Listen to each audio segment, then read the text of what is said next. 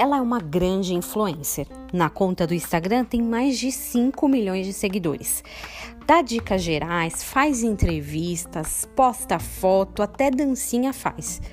Você tem um palpite de quem seria essa famosa que teria aí um enquadramento nesse perfil que eu te falei? Bom, o nome dela é Lu e ela não existe.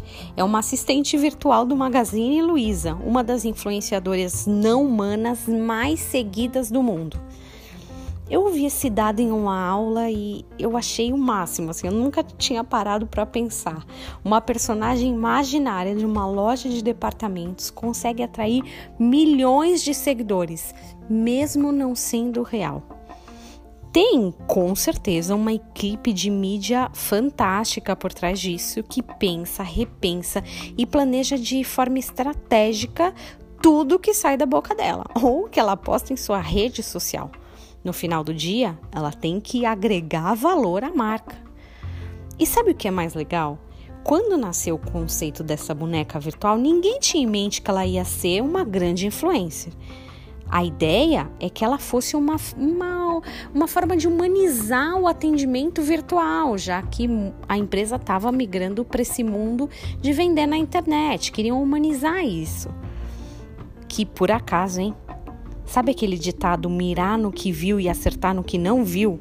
Há casos que mudam a vida de empresas e de pessoas. O que será que a Bíblia fala sobre esses acasos? A sorte é lançada no colo, mas a decisão vem do Senhor. Provérbios 16, 33. Para muita gente pode parecer acaso, mas sabemos que no fundo a decisão vem do Senhor. Quantas vezes algumas coisas já aconteceram comigo com você e a gente imaginou que seria apenas sorte, coincidência ou até uma forma simplista de, de dizer, ah, é uma bênção apenas?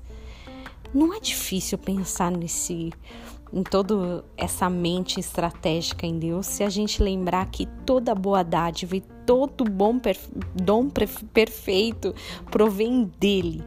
Só pode ser ele mesmo trazer criatividade, graça e trabalhar onde nós, simples mortais, chamaríamos muitas vezes de acaso. Que você tenha um dia muito abençoado na presença do Senhor.